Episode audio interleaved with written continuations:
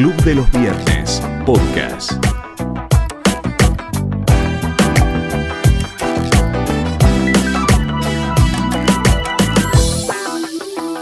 Buenas a todos y bienvenidos a un nuevo episodio de Club del Podcast, el podcast donde abordamos distintos temas desde la mirada del think tank argentino, el Club de los Viernes.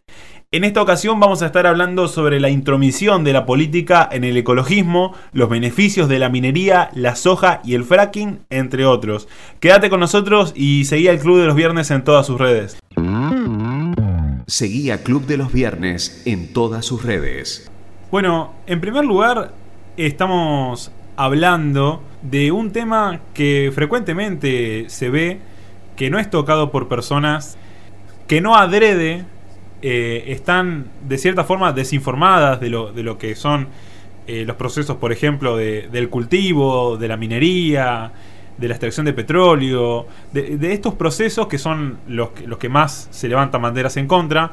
Aquellas personas que se oponen generalmente no es malintencionadamente, sino muchas veces por desinformación.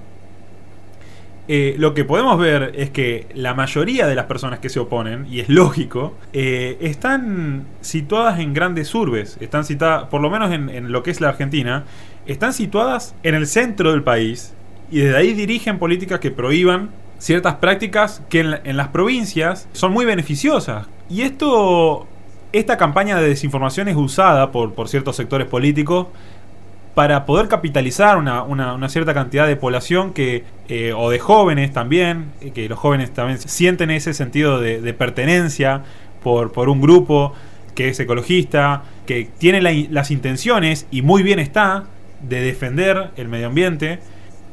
Porque la verdad es que no hay que oponerse a los ecologistas, ya que son personas muy bien intencionadas que tienen el objetivo de, de defender la, naturaleza, sino que hay que ir al campo de, las ideas, que son muchas veces nocivas para, para, para la población, ya sea económicamente y medioambientalmente, como vamos a, charlar más adelante. Mucha de la campaña que se realiza por los grupos ecologistas están centradas en los jóvenes, utilizan a los jóvenes como, como pólvora para, para disparar sus, sus publicidades y sus campañas. Y, es por eso que nos gustaría develar lo que está, está detrás muchas veces de, estos pedidos que, como dije, son muy bien intencionados, pero carecen de una mirada global de la realidad eh, y una mirada también económica, ¿no? Porque es muy importante, porque justamente muchas personas pueden comer gracias a lo, a lo que se ha logrado tecnológicamente. Y, esto hace pensar que se carece de ciencia, ¿no? Eh, muchas veces se habla a partir de lo que se piensa, eh, disparando muchas veces contra productos, eh, como puede ser el glifosato, como puede ser el mercurio con la minería, como puede ser el cianuro con la minería, eh, como puede ser contra procesos que han beneficiado a, gran parte de la población, como puede ser el fracking, que ya vamos a develar porque también es bueno para el medio ambiente. Y, y es así como se trata de llevar al ser humano a, a perspectivas que, que- de las que el ser humano ya salió. El devenir histórico ha hecho que el hombre salga de- de- del estado de naturaleza y se agrupe en grandes urbes que le han permitido, en- no por nada, ¿no? aumentar su, esperanza de vida y una calidad de vida mucho más alta. A ver, la naturaleza para el hombre, sin que suene mal, no es buena. O sea, si uno se queda quieto en la naturaleza, la, naturaleza lo come a uno. Uno es consumido por la naturaleza. El hombre en sí mismo ha sido enemigo de la naturaleza. La intemperie y los animales han sido enemigos naturales del hombre. Lo han querido someter. Bueno, las herramientas del hombre han permitido eh, este progreso, esta agrupación en urbes. El consumo de carne ha permitido aumentar la, masa cerebral del hombre y ha permitido que bueno esta sea el, el arma de batalla contra, contra lo que es eh, esa, esa pequeña campaña ¿no? que ha metido el hombre contra la naturaleza. Y lo cierto es que ahora, bueno, lo que está en debate es la sustentabilidad del modo de vida de los hombres frente al consumo actual, si las tecnologías que, que se usan son las correctas, si son sustentables. Lo que ha muchas veces imperado también es, es esa, esa idea maltusiana, ¿no? De que un momento lo- los recursos se agotan, que hay una dotación de recursos que está por ser agotada. Y, y la verdad es que no, no se ha comprobado, la población ha sido cada vez más. Y, cada vez parece que hay más recursos naturales, cada vez parece que hay más comida. Y ahora me gustaría abrir el debate, ¿no? Y, preguntarles, eh, ¿por qué creen que estas ideas eh, que se han sembrado, eh, de corte progresistas, que están muchas veces en contra de la ciencia, son las que imperan hoy, son el mainstream? ¿Por qué, por qué son esas ideas las que dominan el ambiente político hoy y no las ideas que son parte de la ciencia de los datos? Yo quiero agregar eh, que eh, es mucho más fácil adherir a ideas que en principio o, o en la superficie parecen buenas o parecen lindas. Sí. Ha- ha- haríamos una encuesta. ¿Quién estaría en contra de cuidar el medio ambiente? Claro, sí, sí, yo levanto la O sea, mano. Nadie Sí, diría, sí, no, yo quiero destruir todo, no me interesa, rompan todo, porque al fin y al cabo es donde todos vamos a vivir y de acá al futuro. Entonces es mucho más fácil adherir a ideas que en la superficie dicen, sí, sí, yo estoy a favor de cuidar, de proteger y demás, y después, como decías vos, indagando un poco en las verdaderas ideas, datos y procesos, conocimiento y demás, eh, la realidad nos demuestra que es lo contrario Claro, sí, que sí. hacen más Ah, mal que lo, lo bien que quieren hacer, que es la idea final. Claro, sí. Eh, bueno, es- muchas veces se ha intentado cambiar el comportamiento de las personas de acuerdo a estas campañas, ¿no? Por ejemplo, el hecho de, de- hacerlos comer de otra manera, ¿no?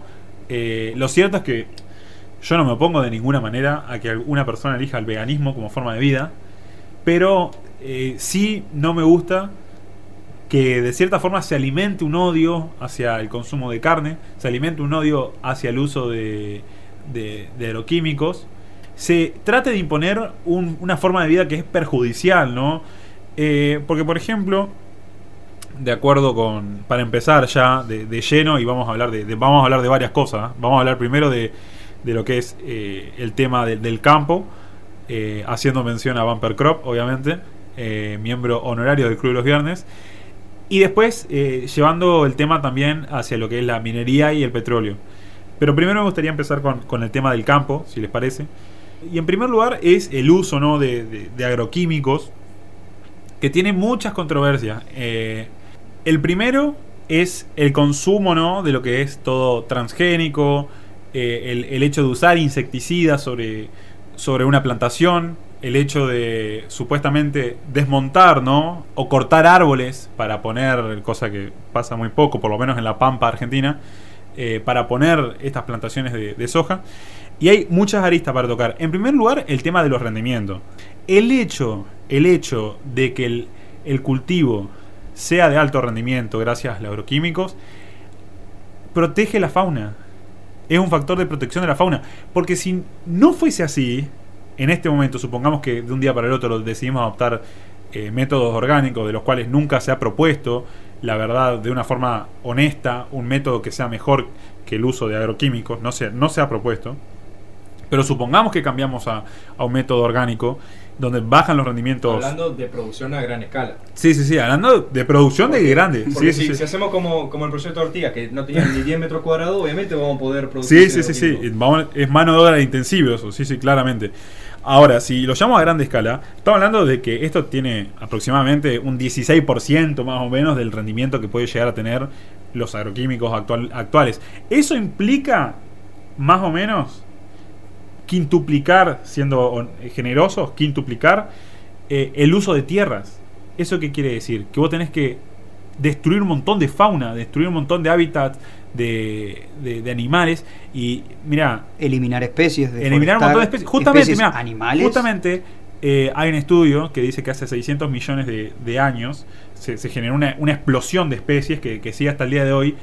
Y, y los humanos no. Eh, si hay países que están en desarrollo que están aumentando su, su superficie cultivable. Y no tanto porque la tierra es limitada y lo que se hace hoy en día no es aumentar la cantidad de tierra, sino aumentar el rendimiento. Eh, y justamente se preserva el ambiente y la fauna de, estos animales, eh, provocando que aparezcan, en el futuro van a aparecer más especies si nosotros seguimos aumentando los rendimientos y no consumiendo más tierras.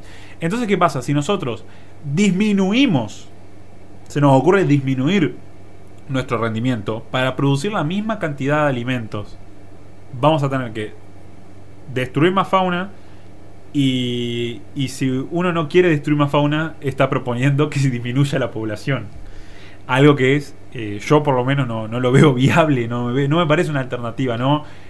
Debería buscarse una alternativa que sea sustentable, ¿no? Que, que desde el ecologismo salga una idea de, de proponer un sistema que sea sustentable y que sea eficiente.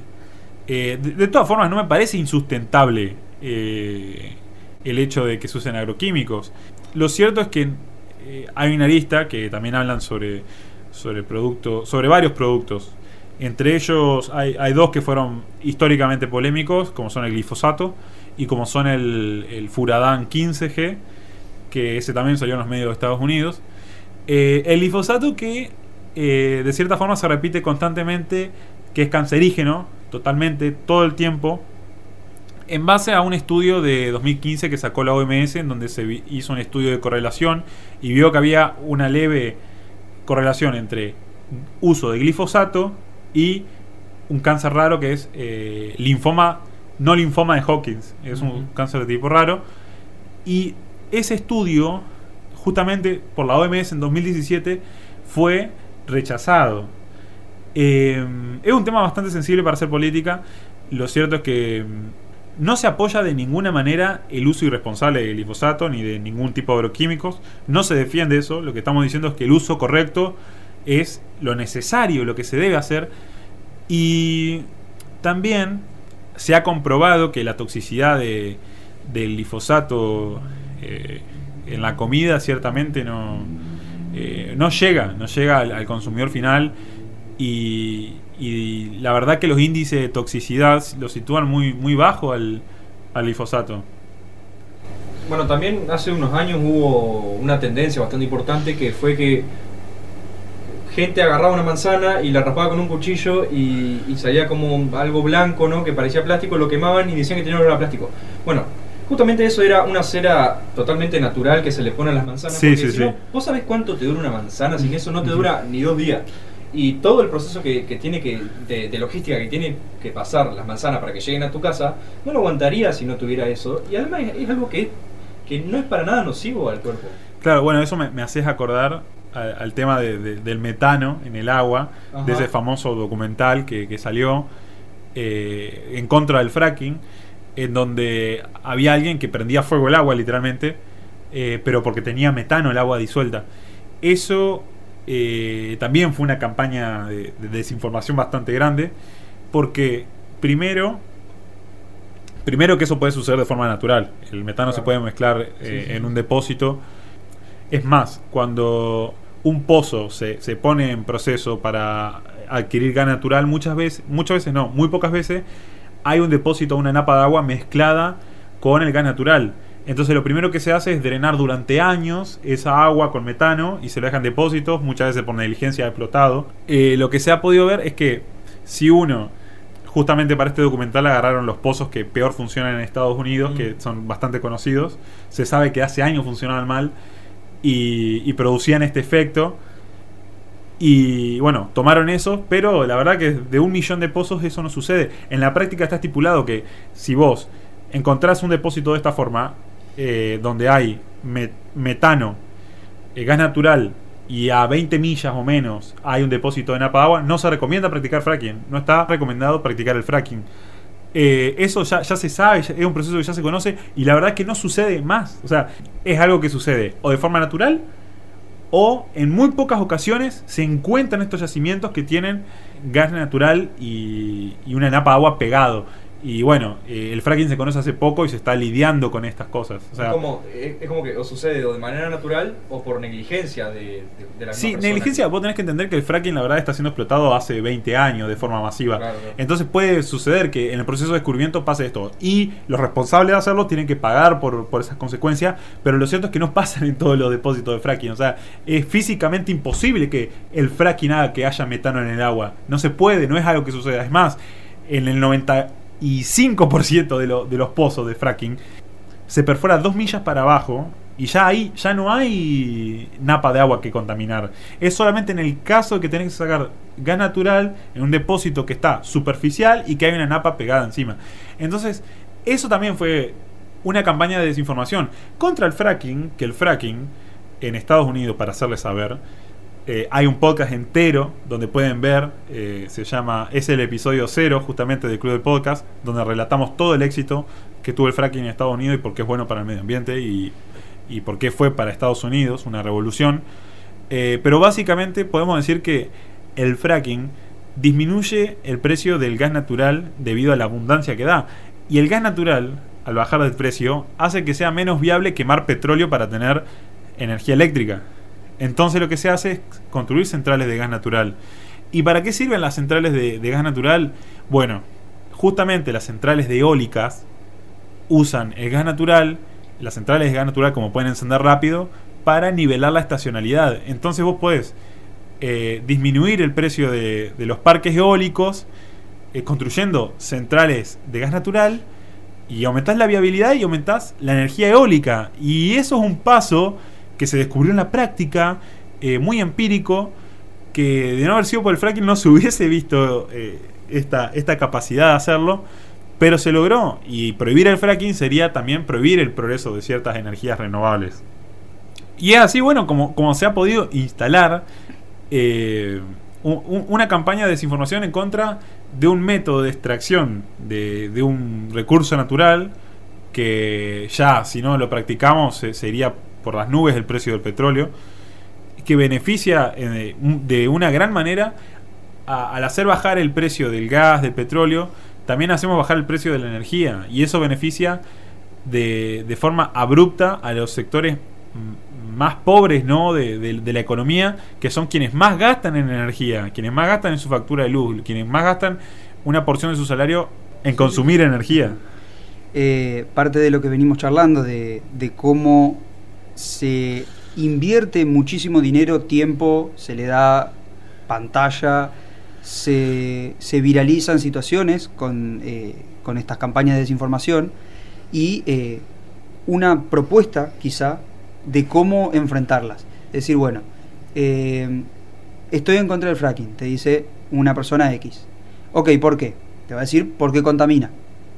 En realidad es porque le dijeron que contamina, porque Claro. lo investigó. Entonces, ok, le decís, ¿de qué forma? No vas a saber contestarte. Eh, y ahí empezar a informarlo. ¿Sabías que.?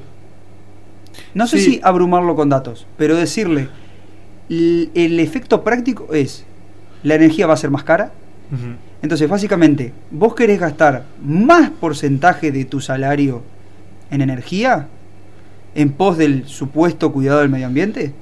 Y ahí Primero, primero y principal. Primero, por eso. Entonces la persona te va a decir, quizá rápido te decir, sí, Por del no pasa ambiente". nada, por el bien del medio ambiente yo pongo parte de mi salario. Y ahí, hilando más fino, decir, bueno, ahora pagas tanto porcentaje, vas a, va- vas a pagar el doble o el triple eh, en pos de un supuesto cuidado que no está sucediendo, pero bueno, como veníamos comentando, moralmente queda lindo decir, estoy en contra de esta actividad por un supuesto comentario que escuchaste en algún lado, que leíste en, en algún comentario en las redes, y decir, no, yo estoy en contra por este motivo, sin investigar. Ni siquiera saben qué es. Ni Claro. siquiera decir, bueno, pero ¿qué es? ¿Por qué ¿Cómo- estás en contra? ¿Cómo se produce el fracking? Claro. No, no sé, pero. No sé. Pero no quiero saberlo tampoco. Claro, no quiero saberlo, también. pero quiero estar en contra. Pero quiero estar en contra. Es como de la el misma rechazo- Forma, de la misma forma que se está en contra del uso de agroquímicos. Exacto. Eh, Mal llamado agrotóxicos. Claro, muchas veces llamado agrotóxico, pero es, es eh, también eso es parte de una campaña para darle una connotación negativa, a- directa, ya al nombrarlo, a eh, elementos como el glifosato que no es tan, eh, tan nocivo como se dice, ¿no? Hay múltiples estudios que, que revelan que el glifosato es eh, inofensivo, pero sí es muy, muy nocivo para el aplicador. La persona que lo aplica sí tiene que estar protegido. Es más, ahora las mezclas, cuando se va a mezclar lo- lo- los tambores para, para, para fumigar, eh, ya ni siquiera el, el- aplicador, la persona que lo aplica, tiene que estar cerca del tacho. Ya la- las bolsas vienen eh, solubles en, líquido, entonces solamente tiene que tirar la bolsa, alejarse y, y producir la mezcla y no está en contacto. Justamente para él sí, eh, estamos hablando de concentraciones altísimas de productos químicos nocivos que no necesariamente devienen cáncer, sino que puede venir en muchas otras enfermedades. Eh, no necesariamente, ni siquiera po- podemos decir que está comprobado fehacientemente que es así. Eh, pero sí eh, es nocivo para la persona que está ahí. Entonces, esa parte hay que cuidarla, ¿no? Pero, volviendo al tema, no está comprobado que el, el glifosato en la comida que consumimos eh, sea nocivo. Ciertamente no se ha podido comprobar. Ciertamente la tendencia es contraria. O sea, la esperanza de vida desde que usa- se usan estos productos ha aumentado de forma abismal. Bueno, parte de lo que veníamos hablando de ir a los datos concretos, según la Agencia de Protección Ambiental, está la, la famosa EPA que Sí. aparece en la película de Los Simpsons. según esta agencia, eh, hizo un estudio, varios, pero el que tenemos acá a mano, eh, compara diferentes niveles de toxicidad de Sí, sí, sí. m- muchísimos productos. Entonces toma como base eh, la vitamina B2, que está dentro del grupo de relativamente no tóxico, o sea que eso no tiene peligro. Después pasamos a apenas tóxico, Sí. en inglés slightly, slightly toxic, categoría clase 3, y tenemos el glifosato Sí. de marca Roundup. Tenemos dentro del- de lo mismo productos naturales como la sal de mesa, la sal Ujú. que utilizamos todos los días. El vinagre Ujú. está dentro del mismo Bueno, de la misma clase de eh, un experimento que se hace siempre con todos los químicos que el humano entra en contacto es este LC50, que es eh, cuando muere el 50% de una población de ratas por exposición a, a- a un químico. Bueno, el vinagre de manzana eh, tiene aproximadamente eh, entre 3.700 más o menos. Y el, el glifosato tiene eh, 2000, 2.800. Eh, estamos hablando de, miligramos por kilo de, de animal. Eh, y esto lo, lo que hace ver es que no puede ser tan tóxico como se dice. Finalizando la categoría 3, tenemos la pseudoefedrina y el ibuprofeno, que son, según información de esta agencia ambiental de Estados Unidos, Sí. son dentro de la clase 3 más tóxicos que el glifosato Claro. de Roundup. Sí, sí, y cerrando ya con los más tóxicos, eh, podemos nombrar que ya está en clase 2, que es moderadamente tóxico. Ajá. Tenemos la cafeína. Claro. Y después tenemos ya clase 1, altamente tóxico, la vitamina D3. Sí. Y ya afuera del gráfico que se puede ver normalmente, tenemos la nicotina, Ujú. es 1600 veces más tóxica que el glifosato. Y el Botox, tan Claro, utilizado. bueno, justamente eh, están haciendo que. eh, fíjense lo fácil que es desviar la atención de la, de la población. Que el rímel que se aplica a muchas personas también es, totalmente perjudicial para, para el metabolismo humano. Como así también, bueno, ni hablar de, lo- de los piercing que, que no, no usan acero inoxidable quirúrgico, sino que te lo venden como otra cosa, pero bueno, ese es ya otro tema. Y, pero siguiendo con la industria cosmética, la industria cosmética tiene una relación con el fracking. Y es que el fracking, cuando procesa lo- los residuos, que es agua con arena, literalmente es agua con arena, con un 1% de, de- de químicos y aditivos para, para aumentar la, eh, la Para fluidez. re- reducir la fricción. Sí, para reducir la fricción dentro del caño. La industria cosmética usa literalmente el 100% del desecho que usa la, la industria cosmética. Está compuesta por estos desechos que eh, son totalmente nocivos, pero como no están en la propaganda, no lo podemos ver. No podemos ponernos en contra de la industria cosmética. Bueno, acá el, el dato del Botox es que es, atento al número porque Sí, parece increíble, pero es real, está chequeado. sí. Los que quieran la información pueden pasar de vuelta por el Twitter de Bumper Crop 1. Está ahí, eh, o, o van a la, a la Agencia de Protección Ambiental.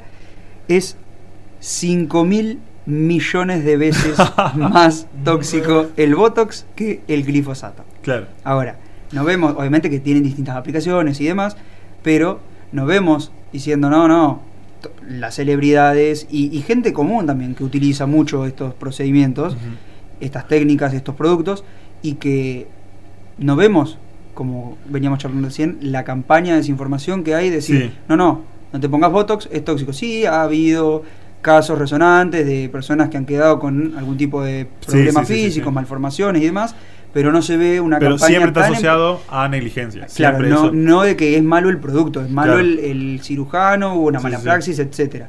Y acá podríamos también emparentarlo, decir, bueno, la mala praxis en la utilización de ciertos productos o ciertas técnicas lleva a que sucedan cosas muy graves para la salud. Pero el producto en sí está demonizado por parte de estas campañas, gente que, que tiene interés en esto, pero que si vamos a, la- a la realidad, a los datos, no se ve, no se refleja esto que comentan. Esto eh, me hace pensar, eh, o por lo menos eh, a este punto, cuando uno se- co- puede conocer los procesos en profundidad que suceden, eh, yo ya veo una especie de terraplanismo económico, eh, de estar en contra, por ejemplo, de la minería, haciéndolo de un celular que necesita por lo menos abrir 70 minas distintas para minar los minerales que necesita. Entre ellos el, el, el belirio, eh, bastante. Ese sí que es cancerígeno, muy cancerígeno. Eh, tierras raras, que también las tierras raras, eh, que estamos hablando de silicio, cadmio, germanio, todo, todos esos eh, minerales que son también, tienen un- una especie de tratamiento que puede resultar cancerígeno. Y hay una campaña de desinformación tan grande. La minería se produce desde que el hombre tiene memoria. O sea, no, no juntar cosas de la tierra eh, tal vez más fácil, como puede estar expuesto, eh, ya sea un diamante o el oro, estar expuesto en estado nativo enfrente a vos, o de forma más compleja, como que lo practicamos ahora, donde casi oro en polvo sacamos de la tierra y lo tenemos que de alguna forma separar y, y- juntarlo todo por, por distintos métodos, ya sea de flotación o utilizando mercurio. Y lo cierto es que están en contra de un proceso que es tan, tan antiguo que encima de todo ya tienen procesos de tratamiento, eh, como puede ser en Es el... como que muchas veces la solución es volver a la época de las cavernas, más o menos. Claro, es que todo lo justamente un terraplanismo económico porque es lo que proponen. Es, es todo el tiempo que el hombre vuelva al estado de naturaleza, pero ¿para qué? Claro, e- e- esa etapa ya pasó. Por Ya se, ya se produjo alimentos sin eh, agregados. Sí, y Eh, duran dos tecnología. segundos, la- no llega la comida, hay la poca gente se muere de hambre. Es más, se la gente exacto. termina dependiendo de si, si hay una sequía o, si hay una inundación para poder comer, ¿no? Eh, hasta ese punto eh, llega eh, el estar en contra de, estas metodologías. Y mm, como también podemos nombrar la, transgénesis, que es un, una, un arma que el hombre ha descubierto, ha descubierto nada más porque en la naturaleza se produce hace millones de años, nada más que el hombre la ha podido dominar, produce que las especies de plantas sean más resistentes a, a todas estas condiciones adversas, a- al, al granizo, a, a las lluvias fuertes, al viento. Y Inclusive en casos que también fue muy polémico, por ejemplo, el caso del arroz dorado, ¿no? que es una biomodificación de- del ar- del arroz blanco tan conocido, que en su momento, bueno, vimos por de, de- de parte de este lobby ambientalista, ¿no? Una, una gran oposición a esto, que no es más que una biomodificación del arroz blanco que trae mejores valores nutricionales y Claro. quiere decir que necesitas consumir menos para tener para tener la- lo- los nutrientes necesarios, ¿no? Bueno, otro elemento con el que atacaron en su momento fue el Furadán 15G, que se le adjudicó la muerte de cientos y tal vez miles de, de aves en los Estados Unidos, eh, porque bueno, se aplicaba en forma de, de cristales y las aves iban y, y lo, co- lo terminaban comiendo. Lo cierto, y, por más que duela, la muerte de cientos de aves en 144 mil kilómetros cuadrados que tiene Estados Unidos, la verdad es que no sé si termina siendo relevante para prohibir un producto que le hace que aumenta los rendimientos, que hace que no, no se necesiten más tierra, no se, no se necesite destruir eh, más hábitat de otros animales. Y, y bueno, también tener en cuenta que por qué el hombre no, no, no termina de... eh, eh, el hecho de construir ciudades no, no elimina las aves, bueno, eso sucede porque las aves, eh, el, el entorno, el hábitat ideal del ave es el contorno de bosque, no el bosque. El bosque, en el bosque el, el ave es víctima de todas las presas, de todos los depredadores. El contorno de bosque es el mejor hábitat de, de- del ave y las ciudades justamente forman ese contorno de bosque que le permiten a las aves eh, tener un hábitat tranquila. Eh, justamente por eso no, no, desde que ha aparecido el humano y se ha industrializado, no, no, se- no se puede adjudicar la destrucción de, de aves, ¿no? Seguí a Club de los Viernes en todas sus redes. Eh, bueno, por otro lado, lo, lo que se ha hablado muchas veces es de, de lo contaminante que es eh, los plásticos ¿no? en, en los ríos, eh, en los lugares públicos. Lo cierto es que la casa de ninguno de nosotros está repleta de plástico en el piso. Es más, nuestro interés es que no, es- no, no sea así. Tenemos ese, ese interés. Ahora, respecto de quién administra los, lo- los ríos, eh, quien administra los lugares públicos, habría que preguntarle eh, o, o recheque- rechequear que, quién es el que lo hace, porque la verdad lo, está haciendo bastante mal.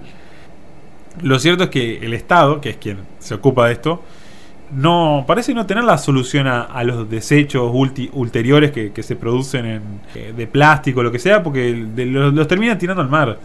Una herramienta, por ejemplo, que ha implementado Suiza es el hecho de- de la propiedad privada.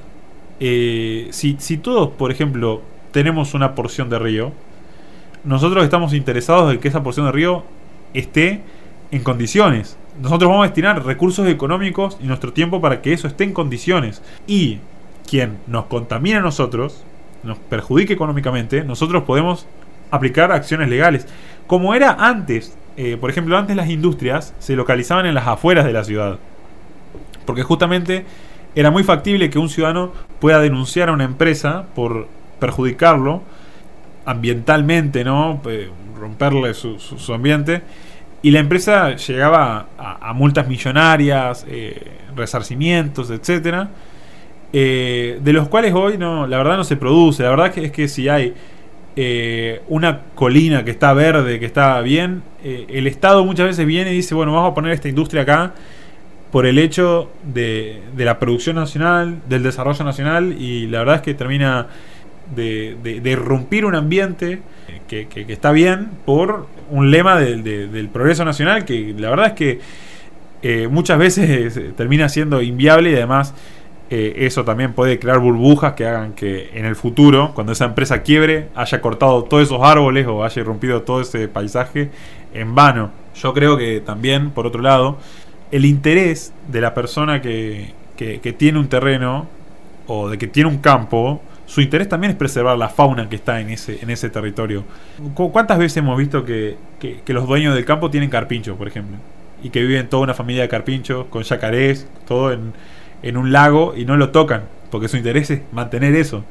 Porque es su propio interés. Todo el mundo quiere que, que haya pájaros en su campo, que haya un, un- Bueno, para no matarlos a todos esos animales, justamente se aumentan los rendimientos de, de los cultivos para no aumentar la superficie cultivada. Y esto también se, se tocó muchas veces con el tema de, de la carne, ¿no? Del tema de, de pasarnos todos a comer alimentos que, que no sean eh, producto de los animales. Quizá hay, habrá alguna parte eh, de estas personas autopercibidas veganas o vegetarianas que dicen, bueno, yo no consumo productos, eh, pero coincido con que se pueden utilizar para estudios. Sí. eh, Bueno, Bueno, pero Sí, sí. yo creo que hay, hay, hay una gran bre- brecha ¿no? entre ser vegetariano y ser vegano, porque el vegetariano, bueno, no consume carne, pero tiene muchas otras fuentes de, de- de Huevos, que tiene la carne, los queso. huevos, la leche, que son, que son alimentos con nutrientes, pero que son muy buenos para la salud. En cambio los veganos, o sea, imagínate la leche y los huevos, que es algo que, que, que si no, que, que si la- las gallinas no ponen huevo, se mueren. Que las gallinas Bueno, eso sucedió huevos en- un maltrato. En el programa Intratables del Canal América, eh, en donde le el el recriminaban. año pasado fue, ¿no? Sí, sí, Sí, le sí, recriminaban a, lo- a los gauchos que tenían gallinas ponedoras de huevo. Y dice, sí, o sea, si no pone huevos cada un día, se muere la gallina. Y bueno, es ese el desconocimiento que, que justamente hablamos, ¿no? Aparte, como decís vos, el, el terraplanismo llevado al, al extremo, en este caso, o de decir que eh, cuando se insemina una vaca se la está violando, Claro, sí, sí. se la está abusando, o que Ya, desde el punto del derecho ya no tiene. es que no tiene sentido, o, o decir que cuando se lleva el, el toro o cualquier macho reproductor para que eh, tenga crías con, con todos los otros animales, es decir, no, eso va en contra de su decisión. No, es natural, lo va a hacer quieras o no, lo que se hace es, bueno, propiciar un ambiente más favorable a que eh, tengan crías y demás. Sí, sí, sí. Eh, y lo mismo con las gallinas y los huevos y, y- y lo que venimos hablando. Parte de, también recordemos, la intervención de los veganos en la rural y cómo fueron eh, echados de una manera bastante particular y graciosa, violenta para algunos, pero para otros será defendiendo su, sus ideas y su, Sí, sí. su lugar, porque básicamente Claro. estaban irrumpiendo Bueno. en lugar privado. Bueno, y siguiendo con el, con el tema este, ¿no? Del veganismo, algo que. un- Una práctica que yo creo que debería estar prohibida en la mayoría de, de, de- de las partes del mundo, ¿no? Es aquellas personas que a los, a los nenes chicos o a sus hijos los hacen ser veganos.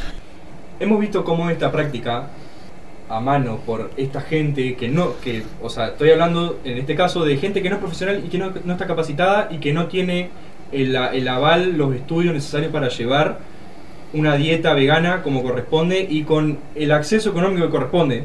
Hemos visto cómo le produce daño cerebral permanente a sus hijos y entre otras enfermedades, no como anemia que que un chico de un año, dos o tres tenga anemia es, es algo totalmente No puede desarrollar la masa encefálica. Exactamente.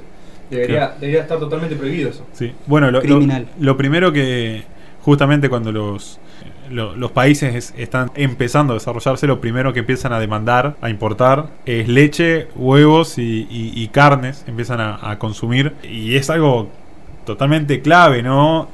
Y en cuanto muchas veces dicen que se destina tierras a la ganadería, que se podrían destinar a la- al cultivo, lo, lo cierto es que eso también es otra mentira, porque justamente la tierra que se aplica para la ganadería es tierra que no se puede usar para cultivos. O sea, es una realidad. No, no, no se puede eh, cultivar en tierras donde, donde están la, eh, donde se ponen las vacas. Es algo estratégico. O sea, no, no es que es un tema de que todas las tierras son iguales. Hay tierras donde se puede cultivar y hay tierras donde no. Y hay tierras donde en el futuro serán cultivables, pero cuando nosotros desarrollemos la tecnología para hacerlas cultivables. Eh, Hoy en día vemos cómo el laboratorio se está haciendo carne. sí, ¿Quién sí, sabe, en, quién sabe en si Israel, justamente. ¿Quién sí, sabe si en un- unos 50 años a lo sumo comemos, dejamos de comer eh, carne directamente procedida de animales y empezamos a comer carne de laboratorio, ¿no? Claro, sí, sí, sí. Puede puede. pasar. Hace poco también vi la noticia de que en un mini cubículo que tiene la NASA en, en la Estación Espacial Internacional se logró eh, cultivar trigo Claro, eh, sí, sí. Y, y que lo que el problema que tenían era la gravedad, el tema es que la semilla actuaba acá en la Tierra con la gravedad de la Tierra Sí. y tenían que tratar o, o de modificar, replicar la gravedad en un cubículo, claramente no, pero tenían que modificar genéticamente la semilla Claro. para que pudiera crecer en un ambiente de gravedad cero. Sí, sí, sí. Y, y- y estos son avances y como decía recién él, de acá muchísimos años quizá en eh, las tierras que hoy no se pueden cultivar, quizás se puedan, pero estamos planificando a hoy. El dato, lo volvemos a nombrar porque es la máquina de datos de, de- de- de campo, eh, Bumper Crop 1, eh, hace poco mencionó que de todas las tierras del mundo que se utilizan para agricultura y ganadería, la relación, no me acuerdo bien cuál era, pero es cada una apta para agricultura, son seis para ganadería.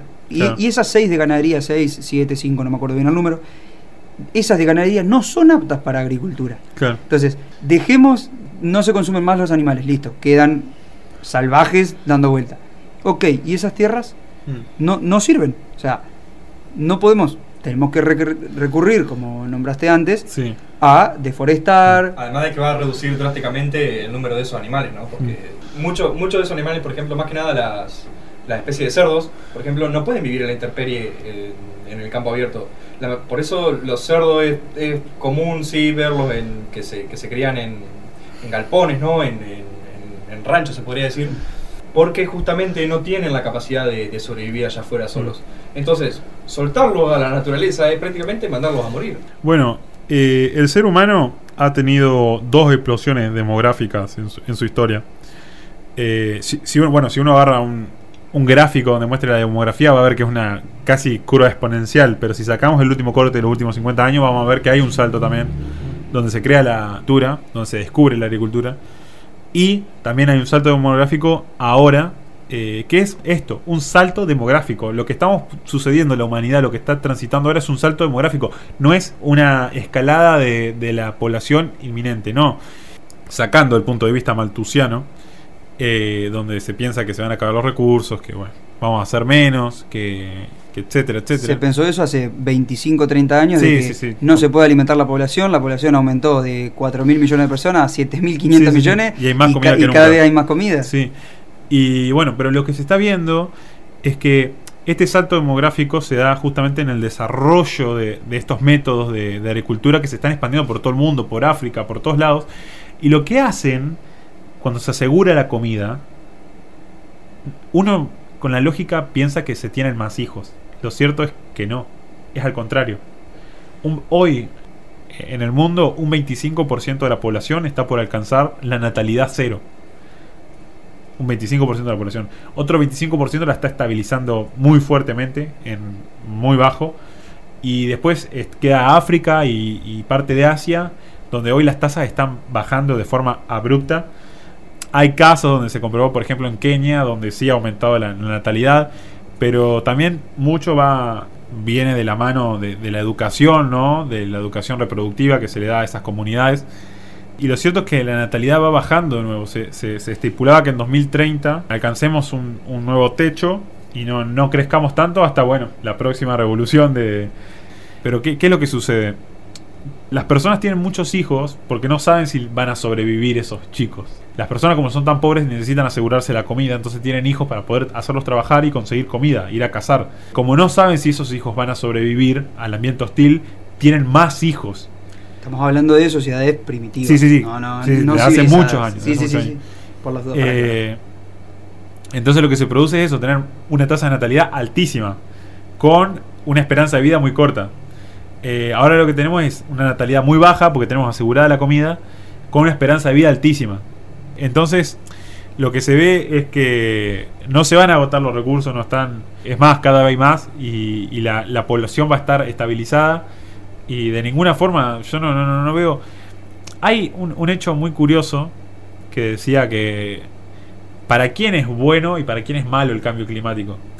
Por ejemplo, un tipo que, que está en Siberia, si supongamos que aumenta la temperatura media de- del mundo y se empiezan a descongelar los campos en Siberia, Siberia tiene una, eh, uno de los mejores campos del mundo, en serio. Es un terreno muy virgen. Entonces lo que se produciría es que esa gente pueda empezar a cultivar. Y el tipo que está en Siberia, por ejemplo, dice, bueno, pero ¿por qué ahora quieren revertir toda esta tendencia del calentamiento global si a mí me, me está... Ahora es mi turno, ahora yo quiero estar bien. ¿Entendés? Es como... eh, es un hecho muy, muy... que pone en jaque eh, eh, ese punto de vista de para quién es bueno y para quién es malo. Porque si nosotros no podemos justificar desde el punto de vista jurídico y del derecho qué es el calentamiento global, qué a, quién perjudica puntualmente y, qué tenemos que tomar para cuando se viola el derecho de una persona, la verdad es que estamos, estamos legislando la nada misma. Y las acciones que tomamos en contra de eso no lo solucionan. Eh, hay sí, por ejemplo, un hecho de la capa de ozono, que eso sí es totalmente certero, que se sabe qué elementos son los que afectan la capa de ozono. Eh, Y que vimos que se empezó a regenerar últimamente. también. Claro, sí, sí. Y, y sabemos qué, qué elementos no hay que fabricar. Por ejemplo, el, el aislante para, para las paredes, que Ajá. se usan mucho en las casas yankees, que es un, eh, una especie de, de polímero que se expande en cuestión de segundos. Sí, sí, sí. sí. Eh, eso, por ejemplo, perjudica un montón de la capa de ozono. Eh, entonces eso ya sabemos que, que lo perjudica y no lo hacemos y eso está perfecto. Pero ahora el tema, el calentamiento global, es algo que está tan suelto, tan eh, sin legislar, tan indefinido que no sabemos. Y ahora estamos viendo preocupación porque hay zonas de la capa de ozono que son de más gruesa, o sea, Claro. tienen más espesor de la que tendría que tener. Ajá.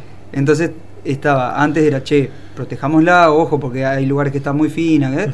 Bueno, ok, se, se trabajó en eso. Y ahora dicen, ojo, porque también como que che, nos pasamos, de, de- de- de- hicimos tanta acción para cuidarla, que ahora está demasiado espesa y, y también tiene efectos adversos. Eh, bueno, un estudio de la NASA ha comprobado que, que el planeta está más verde que hace 20 años. Y, y eso se produce justamente por el desarrollo de la agricultura. Eh, en lugares como China e India, que han podido eh, tener es- esta especie de... im- Imagínense en, en- en terrenos que son de Alpes, que son horribles, donde solamente se puede plantar arroz en algunos lados, eh, se ha podido cultivar eh, otras cosas eh, que han hecho que la media global de deforestación sea más a nivel mundial Y eso la verdad son, son bastante buenas noticias. Como también el hecho de, saber que, en un monte virgen como es La Pampa, que es muy primitivo, donde no hay competencia como en el Amazonas entre especies de árboles, si nosotros plantamos, sacamos ese monte y plantamos soja, estamos fijando más dióxido de carbono de lo que pueden fijar. Imaginemos que una espiga de trigo, con los desarrollos actuales, puede crecer 3 metros en dos semanas. Es comparar un- unos pastizales contra espigas de trigo que tienen un volumen gigante, eh, que fijan un- una cantidad inmensa de dióxido de carbono. Y, y eso también está fuera de, de la discusión, ¿no? Por otro lado, dentro de, la- de las formas de, generación de energía, ya hablamos del fracking, ya hablamos de la minería, ya hablamos de, de- del campo, y, por último me gustaría referirme a la energía nuclear, una de las formas de, generación de energía más limpia que el hombre ha conocido, que fue demonizada eh, solamente por la negligencia que hubo en un país comunista, como fue la Unión Soviética en su momento, donde no podían administrar una central eléctrica, donde se ve que la, negligencia que necesitaron esas personas eh, es como un intento por hacer, por ser negligente. Bueno, el, el documental de Chernobyl muestra que hicieron Sí, un sí, sí. intento por ser negligentes, eh, eh, literalmente. Y solo bajo esas circunstancias hay un desastre. De otra forma, es literalmente imposible fundir el reactor de, de los de las centrales modernas. Bueno, también agregando ¿no? a, a los responsables de, de este accionar contra la energía nuclear, ¿no? quería agregar a organizaciones como Greenpeace o personajes como Greta Thunberg, ¿no? que parece que su el principal accionar de ellos, la principal convicción que tienen para vivir es demonizar, ¿no? Esta, como dijiste, esta práctica que, has- que ha sido una de las energías más limpias que ha descubierto el ser humano.